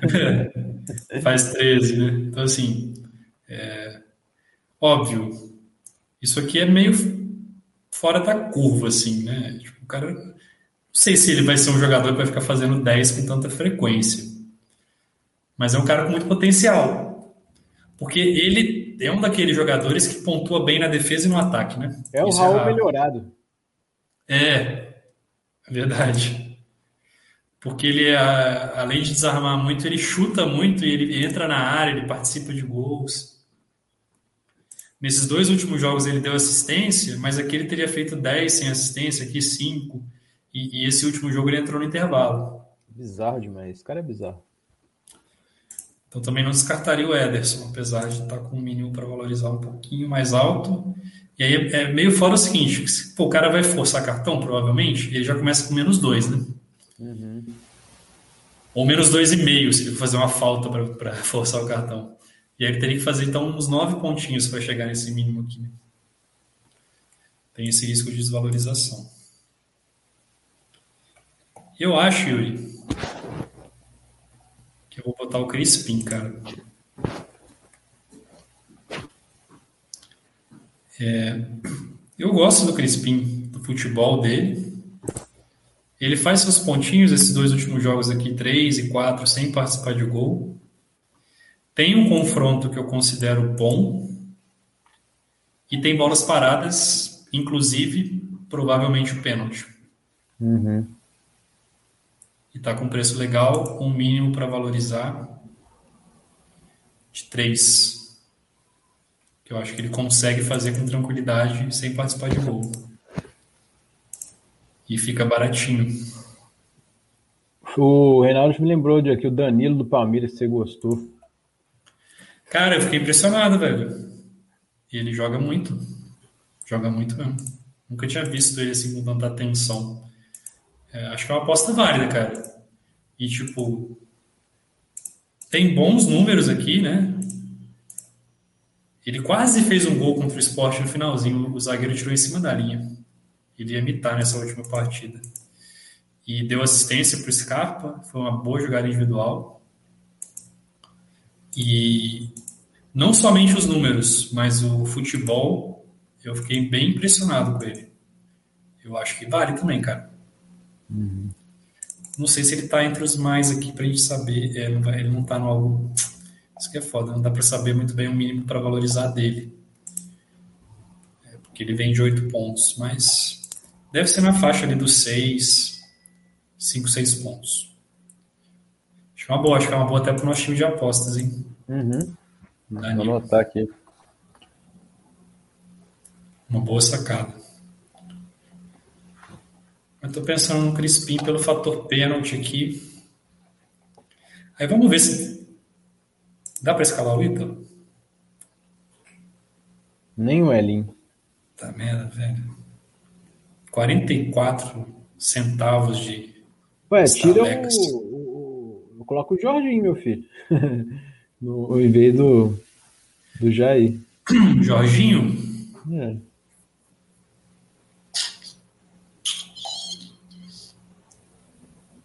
Pô, mas aí eu acho que eu vou perder. Ou você coloca o goleiro da chave. É, eu acho que faz mais sentido isso, Yuri. Porque pode até Ah. ter um SG. Não vai dar, não. Ele é só 19 centavos mais barato. Ah, aí fica complicado pra você mesmo. Olha o Elinho aí, ó. Você quer Dá pro o- Elinho, né, cara? Pô, foda que o Ítalo é centroavante, né, velho? Ou vai de Elinho mesmo? Eu acho que eu vou de Elinho.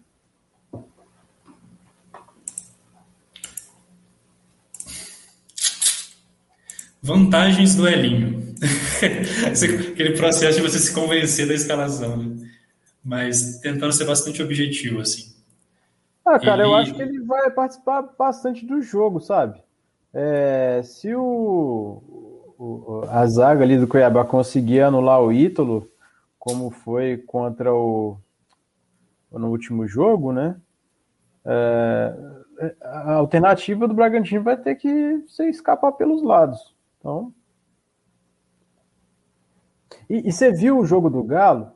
Quando estava 0 a 0 a quantidade de oportunidade de contra-ataque ali que surgiu. Pro, inclusive o gol do Galo foi no contra-ataque, numa roubada de bola. E são dois jogadores altos, que é o Elinho, o Arthur. Então... Uhum. É, eu vejo duas vantagens do Elinho e uma vantagem mais clara do Ítalo. O Ítalo, como centroavante, eu acho que tem mais chance de fazer gol é, tá lá vai para empurrar a bola. O Elinho tem scouts e correntes melhores, né? E ele tende a jogar mais minutos. Primeiro porque ele foi ele não jogou contra o São Paulo, porque não podia. E, e segundo porque ele não tem a sombra tão forte como o Ítalo tem do Alejandro. Então o Elinho tem essa vantagem. É, exatamente. Essas duas. Deixa eu tentar fazer. Porque, cara, se eu fizer botar aqui o zagueiro do Inter, aí eu fico rico, né, velho? Eu consigo escalar até o Hulk. Não. Mas é, aí eu consigo botar o Ítalo. Consigo botar o Matheus Teixeira. Foi, consigo melhorar o técnico. melhor também. É, é uma troca bem melhor. Pô, dá até pra botar o Voivoda.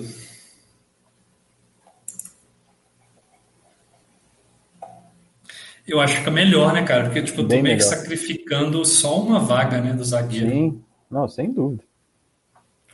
E o Voivoda tem condições de fazer uma pontuação de zagueiro, né? Quatro, uhum. cinco pontos. Aí eu acho que fica melhor. E, pô, o João Vitor eu gostava dele, mas não é que eu morria de amores por ele, né? É, não é uma unanimidade na rodada. E aí eu fico com esse time. Não sei também o que o pessoal do chat aí acha. Se é melhor essa versão ou João Vitor e João Paulo e Jair, né? Mas tem um silêncio aqui. Tem um silêncio aqui. É que tem um delay, né? É, tem um delay. Mas, Mas e, o, e o capitão? Então, cara, e o capitão? O básico do básico do básico é botar o Gilberto, né? Uhum. É, porque o, o, fora do Arthur e do Ítalo é aquela, é aquela parada assim: qual dos dois vai imitar, né? E aí você escolhe o errado e fica sofrendo. Mas o, o Gilberto pega muito assim. O, o Bragantino tende a fazer mais gols do que o Bahia, mas os gols do Bahia tendem a ser muito centralizados no Gilberto. Os do Bragantino ficam divididos entre esses dois, e aí você fica meio que correndo um pouco o risco de escolher o errado, né? Uhum. E, e, de estar tá sem o Gilberto, que está todo mundo com ele, e ele vai lá e, sei lá, faz dois gols. É, Gilberto já puniu a gente demais. Nossa. Ah, ele me puniu, inclusive, na primeira rodada, que ele era meu capitão e não fez nada. É. E o Bahia fez três gols. É... Eu acho que o mais prudente é o Gilberto. É, o mais prudente é o Gilberto. Mas é, faz sentido o que você disse, que é, é, você ter o Arthur e o Ítalo escolher uma para dar faixa para um para um deles aí, pode ser que você cometa um, um erro fatal, né? Um mite e outro não. Mas eu acho difícil acontecer isso. Por quê? Provavelmente, se o Ítalo imitar, o Arthur também deve participar dos gols, sabe? É difícil é. ele imitar sozinho, a não ser que o Elinho dê de cabelo. mas eu acredito que isso seja mais difícil de acontecer. Uhum. Agora, é, do Arthur me estar tá sozinho e o Ítalo não fizer, fazer nada, é, é bem tranquilo, sabe? Então, para mim, a dúvida que você tem que ter como na segurança seria o Arthur ou o Gilberto. Faz sentido. Sem contar que, se eu escalo o Gilberto, a probabilidade de eu errar o cara do Bragantino é 100%, né? Porque eu não escalei é. nenhum dos dois. É. se eu escalo o Arthur, é, sei lá, 50%. Uhum. É, não é 50%, né? Mas é. Fazendo uma probabilidade grosso modo aqui, é 50%. E, cara, é. Se, se pesar no confronto, o Bragantino é melhor, né? Uhum. Eu vou escalar o Bragantino sem medo, nem ligo. O Arthur de capitão? Eu provavelmente sim. Você sempre muda o meu capitão, né, Yuri? Mas, cara, da última vez deu certo. o que, que eu falou, fiz lá? Era o Pedro ou o Bruno Henrique contra o Cuiabá. Ah, é. é. Eu tava com o Bruno Henrique, você me convenceu aí com o Pedro, eu ganhei uns 20 pontos nessa troca aí. É. Ah, cara, eu vou porque assim, é, é, se eu for escalar o Gilberto como capitão, é porque eu vou escalar com medo da galera me estar sozinha lá na minha frente.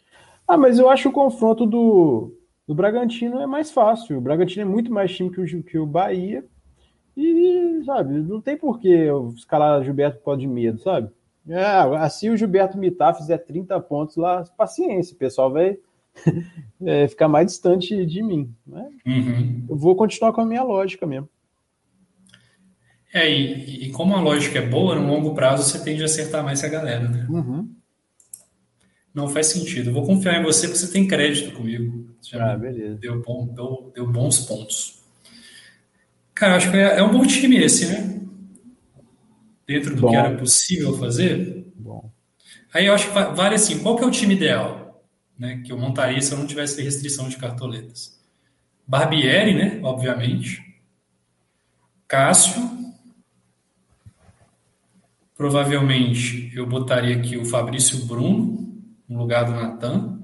Eu prefiro o Natan. Ok. Acho que não, assim, não faz tanta diferença, sabe? Eu, o Natan, inclusive, fez gol no Flamengo e talvez ele tem chance de fazer gol. Ele é um zagueiro muito alto, é. cara forte tal, pode disputar a bola no alto lá. Pelo preço, eu ficaria com o Natan. É, e talvez eu gostaria do Oliveira aqui, cara. Uhum, Oliveira também tá coçando meu dedo foi o Marcos que comentou, e aí essa notícia que o Antônio trouxe do esporte, já não faz gol, ainda tá com essa confusão. É cheirinho de rebaixamento enorme, né? É. Então, Oliveira talvez estaria aqui. Então, na lateral, talvez o Fagner, porque o Fagner é melhor que o Edmar. É, uhum. No meio, Arrasca ou Ederson. E o ataque eu acho que é o ataque ideal dentro do cenário aqui. Eu, eu não me importo tanto de não escalar o Hulk. Ah, não. É. Da outra vez eu acho que a gente cagou no pau um pouco de não escalar o Hulk contra o Atlético Goianiense. Mas também é foda, né? Antes da rodada parecia que fazia sentido. Depois você ficou com cara de otário. Ah, né? é, eu fiquei com cara de otário, mas não me arrependo, não, porque é a mesma coisa agora do Gilberto, sabe? O que, que é a lógica? Ah, se vo... assim, a lógica lá do Galo. É, o pessoal voltando do Covid, você vai pegar a melhor defesa do campeonato. O Galo ia melhorar um pouco? Ia. Mas desde o início do campeonato não fez mais que um gol, né? É, uhum. Nas partidas. Mas, pô, meu amigo, não tem jeito, sabe? É, yeah. É. E tinha outras opções, igual o, era o Caio Jorge que eu coloquei, se eu não me engano. Foi na rodada do Caio Jorge, né? Foi, pô. Eu botei o Bruno então, Henrique contra o... É. Então, Tem o Ítalo, acho, contra o Ceará. Era o Caio Jorge contra o esporte, que também está nessa crise aí, tá, já estava na crise, então não me arrependo de jeito nenhum. É, uhum. depois, o vidente do passado é, é, complicado mesmo. Mas, o, mas agora contra o Flamengo é um jogo muito mais difícil, né? É muito mais difícil. Pode ser que ele faça gol, mas, cara, e é uma rodada muito cara, então, assim, não sei se vale o. Vale é, ele, não, ele não vai dar tão escalado assim, né? É. Ele tá até bastante capitão, mas não tá entre os mais escalados. É, é, o Raimundo falou que Pikachu de capitão.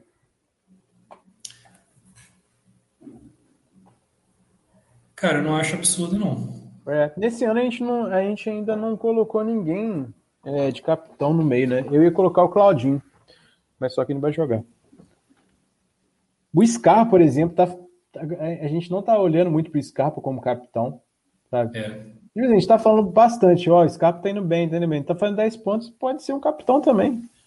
Né? No último jogo, depois que ele fez 10 pontos, e caraca, ele seria um bom capitão, velho. Nem, nem pensei, imaginei. Né? É, eu nem imaginei nisso. É, eu acho que eu botei ele de capitão uma vez só na lista da rodada. É, mas é, tanto o Pikachu quanto o Scarpa eu acho que são válidos também. Porque são unanimidades, né? Uhum. Então, como capitão também. E o próprio Nathanael, se jogar avançado, Pode ser. Uhum. eu lembro de um Vasco e Paraná que o Pikachu era lateral, botei ele de capitão. Ah, lembro. Ele fez 20 e tantos pontos. Foi a primeira, era o primeiro ano de capitão e ninguém nunca tinha escalado, só escalava atacante. Falei, pô, o Pikachu é o atacante, pô. Aqui, é o William perguntando se tem algum é, meia abaixo do Crispim. Questão do tem. preço aí, porque tá sem dinheiro. Vamos, vamos fazer aqui o, o garimpo. O Márcio deve saber. O Márcio. Ó, tem o Danilo. Danilo é uma boa. Abaixo é foda, né? 8 centavos, mas. É. o Vital dá para escalar, não enche os olhos. O Casares voltou. Voltou ou nunca saiu? Pô, eu tenho quase é. certeza que ele saiu. É, mas o Casares, então, carece de mais notícias, mas sendo provável, vale. Para Sheds, aquilo que a gente falou. Talvez o Maurício, né? Mas assim, jamais, jamais fora. Mas desses assim, cara, não sei se você concorda, Yuri. É. Vou considerar o Danilo porque eu vou considerar que é o mesmo preço. Uhum. Desses aqui de baixo, eu preferiria o Casares. Eu acho que é o que tem mais potencial de imitar. Entre Sim. Vital, Casares e Praxedes e Maurício, eu prefiro Casares. Sim, concordo. E em segundo lugar, o Vital, que é um pouquinho mais regular. O Casares tem a vantagem de estar desvalorizado também para quem está sem cartoleta. Concordo. O foda é que ele, o foda é que se ele começar no banco, ele vai entrar durante o jogo, então o reserva não resolve muito. É, depois eu vou pensar nos reservas para o time, eu mando lá atualizado para todo mundo. Time de apostas, o gente pegou muito cara bom, hein? É, tá bacana. Goleiro, você acha que é o Maílson, aposta? Cara, Pode ser o Maílson, pode ser o goleiro da Chape também. É. Eu acho que o da Chape está até um pouco mais à frente. Com essa dificuldade do Corinthians fazer gol, né? Uhum. Eu acho que vai, até porque o SG não seria nem absurdo, né? Esse jogo para ser 0x0 uhum. não custa. Acho uma boa. Também acho o Maílson e o Walter. Volta naquela lógica do bombardeio. Com apostas legais. Oliveira na zaga, né? Sim. Ah, é uma, uma, uma um jogador que dá para colocar no regularidade tranquilamente. É, ele é uma boa aposta porque talvez não seja tão visado, né? Uhum. Mas é, então assim, tá fora do, da curva ali, mas é, tem muito potencial. Tá baratinho. E. Outro zagueiro aqui. Olha.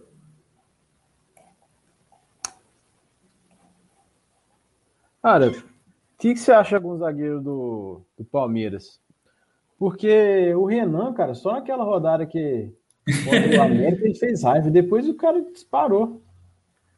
Ele é o zagueiro com mais desarmes, né? Uhum. Ah, mas ele deve voltar, ele deve pro banco. Ah. Mas ah, eu acho que é melhor, porque a defesa do Palmeiras fica forte com o Gustavo Gomes. Sim. A gente bota o Luan, né? Uhum. o Gustavo Gomes, será que ele aparece aqui já no, no, no analítico? Ele deve ter um mínimo para valorizar alto, aí não vale a pena. Ah, não, tá o Kusevich aqui. Deixa eu ver se eu atualizar a página desse pai.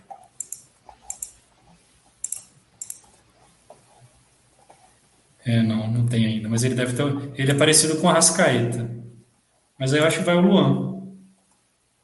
E o Luan tá com. tá bom. Dois desarmes por jogo, uma falta por jogo, não levou cartão. O Grêmio nessa dificuldade de marcar, né? Uhum. Lateral. Lateral? Eu, eu quero o Saravia, eu vou, vou bancar essa. Saravia marcando o Reinaldo, que né, ataca muito. Não, não vai falar só... sede, não. Pelo amor de Deus. Não, ataca muito, pô. Aí tem um confronto lá. Ele pode ser driblar, driblado, ele pode desarmar, ele pode Faz sentido. fazer falta.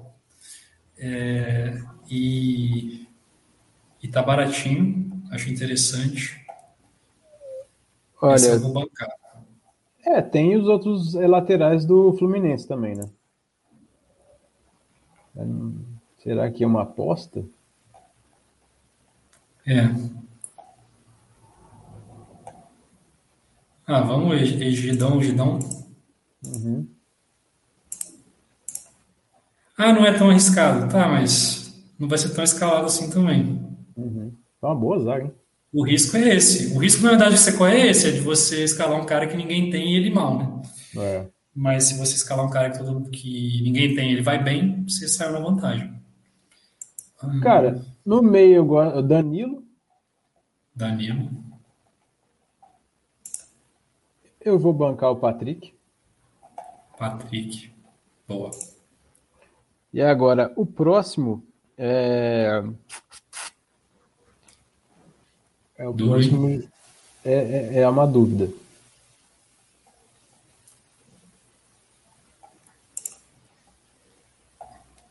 Casares?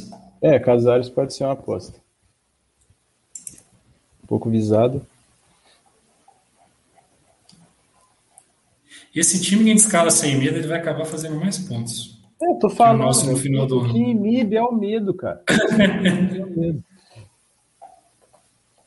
O mal do Cartola é o medo. No ataque eu gosto do Yuri Alberto, velho. Uhum. Eu só não tô. Eu tava, eu tava com ele no time pelo preço, mas também gostando dele como aposta. Eu tava satisfeito com ele. Mas é que agora eu acho que é, é, é foda não ter dois do Bragantino. E aí eu precisei botar o Ítalo, né? A outra é o Elin, que é um, um cara não tão visado. Ah, mas o. Mas temos também o Savarino. O Savarino. Também gosto. Porque, pelo que os times têm jogado, vai ser o Flamengo mais em cima ou o Atlético no contra-ataque. Mesmo uhum. fora de casa. E aí ele vai ter espaço. Sim. 61 cartoletas do time? é, brincadeira. É, se quiser colocar o Arrasca no meio, cabe. E puxa no 4-4-2. Mas o foda. É que não, né, ninguém vai colocar, não é uma. Né? Não ajuda o pessoal, né? Não faz sentido, é. Só os mais ricos aí, que é o... Mas aqui a gente é do proletariado. É. O Robson. Pode ser também. Ele, se eu não me engano, em quatro jogos em casa, ele fez três gols. Uhum. De cabeça. E esse joguinho aqui eu acho que é bom para ele. É uma boa aposta e muito viável. Ok, 72 cartoletas.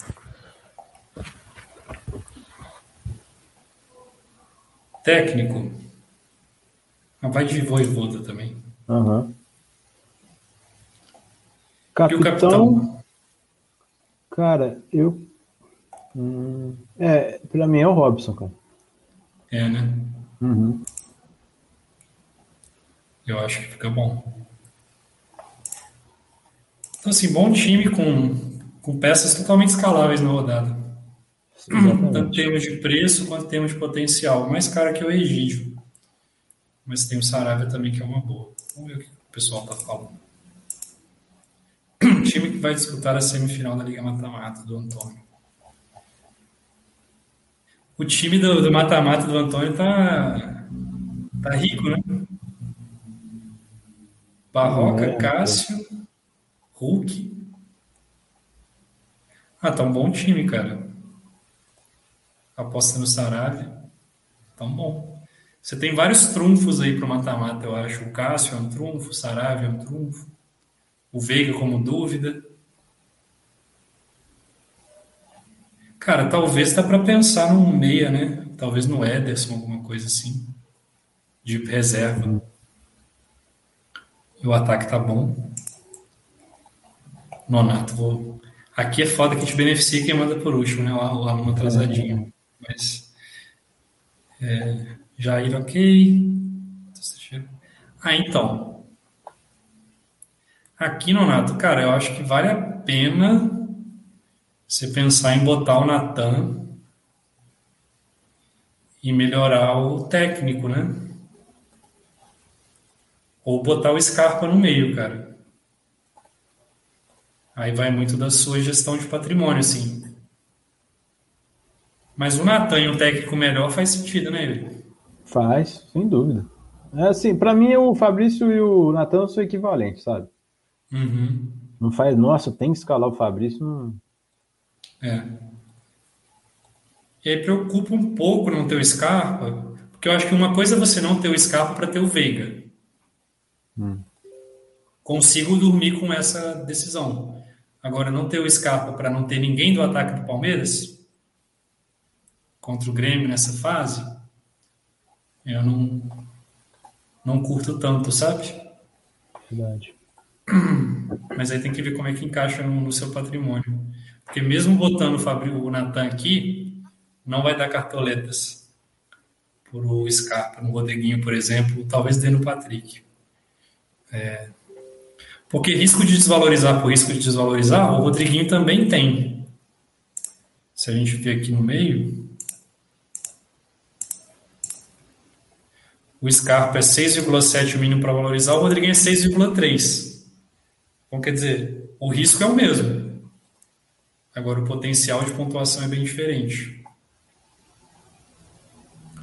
Pô, eu, vou, eu vou subir, galera. Depois eu desço aqui, senão vai ser. É... O Robertson. Ah, eu já não gostei, cara.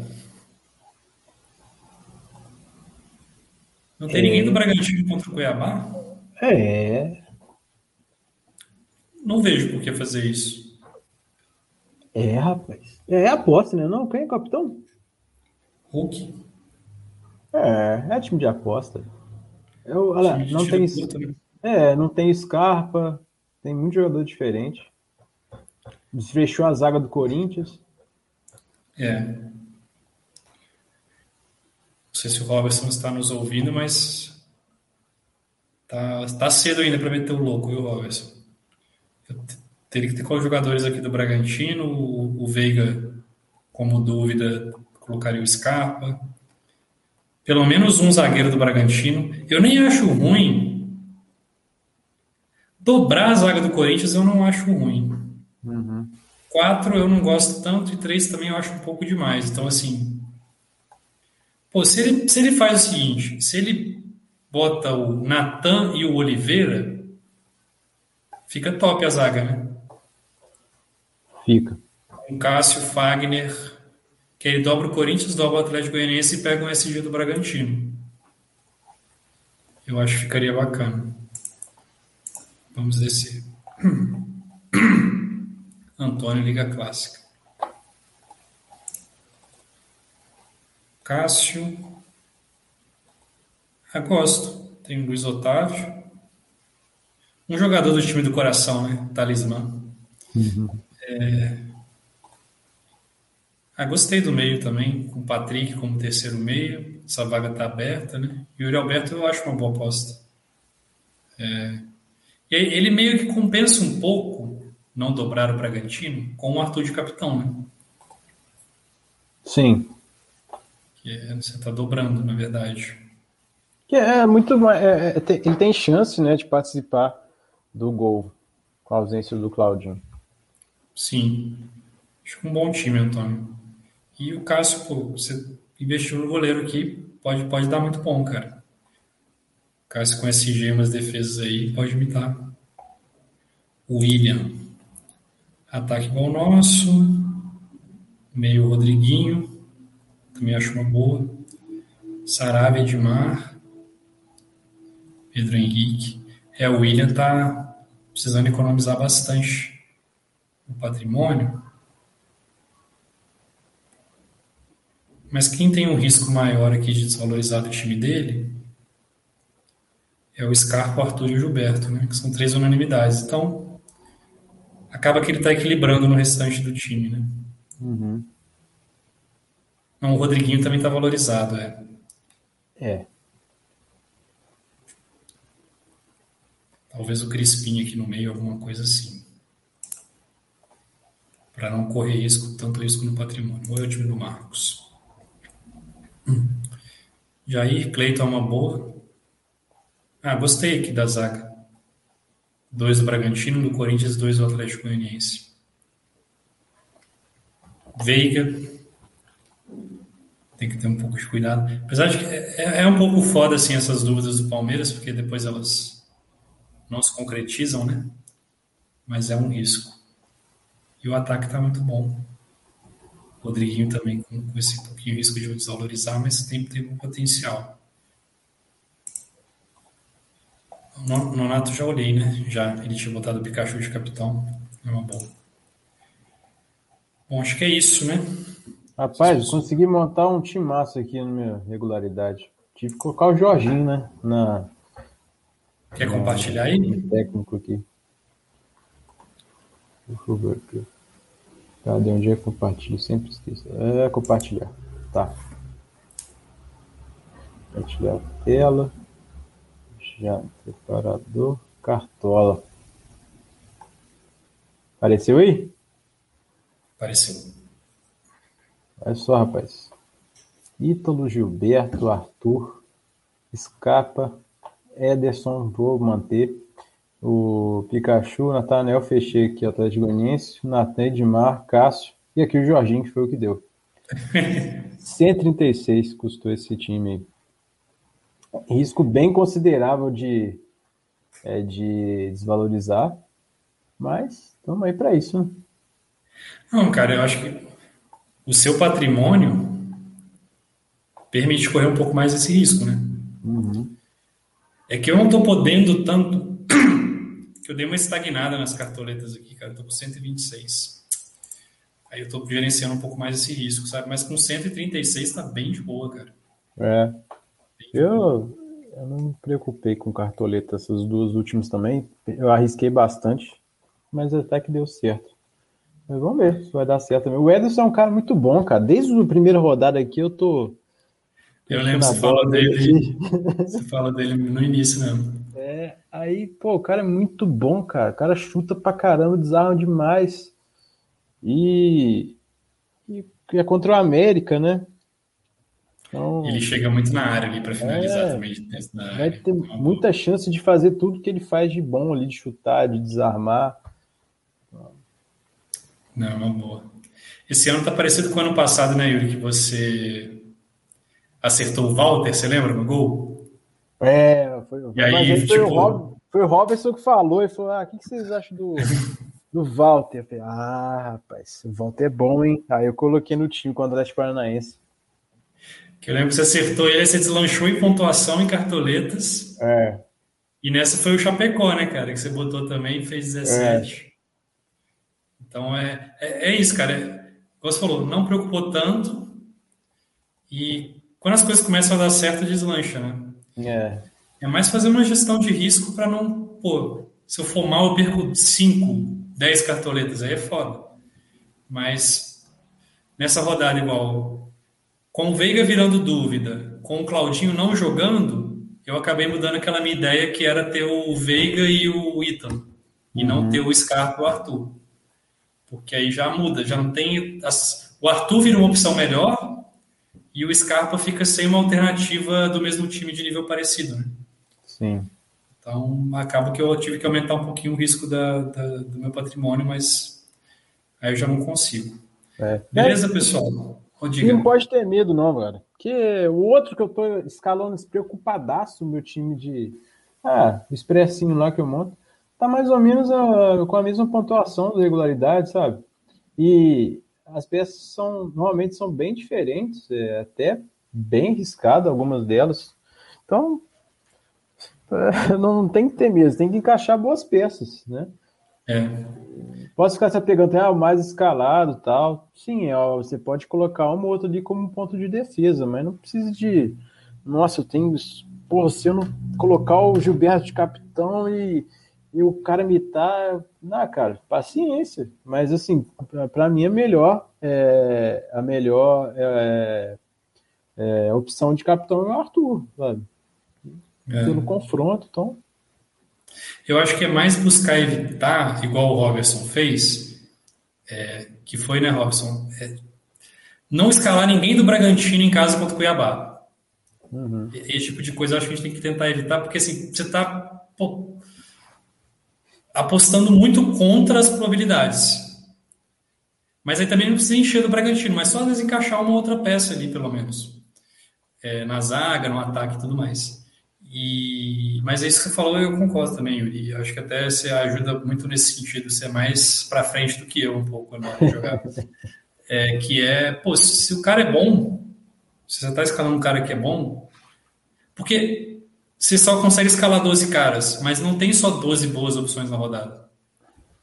Então, você pode escalar um cara que é bom, mas não está entre os mais escalados, mas ele vai fazer diferença no seu time. Né? Então, não pode ter medo mesmo de acertar não tá fácil ser pobre. Estou sentindo um pouco na pele, mas sempre tem um zagueirinho lá que custa um, um, uma cartoleta e que, que, que, ajuda, cara. E o Inter tá muito barato, né, cara? É. E o Inter tende a melhorar, então dá para ir pegando peças ali deles também. Vale a pena olhar com carinho para o Inter. Eu acho que ele tende a melhorar no campeonato com jogadores baratos. Beleza, pessoal? Obrigado. Amanhã estaremos aí no fechamento. O mercado fecha às 17 horas aquele horário o estagiário não trabalha, né? É. Fecha nesse horário, mas aí a gente manda as escalações para vocês e avisa em caso de qualquer mudança. Grande abraço Valeu. e até a próxima.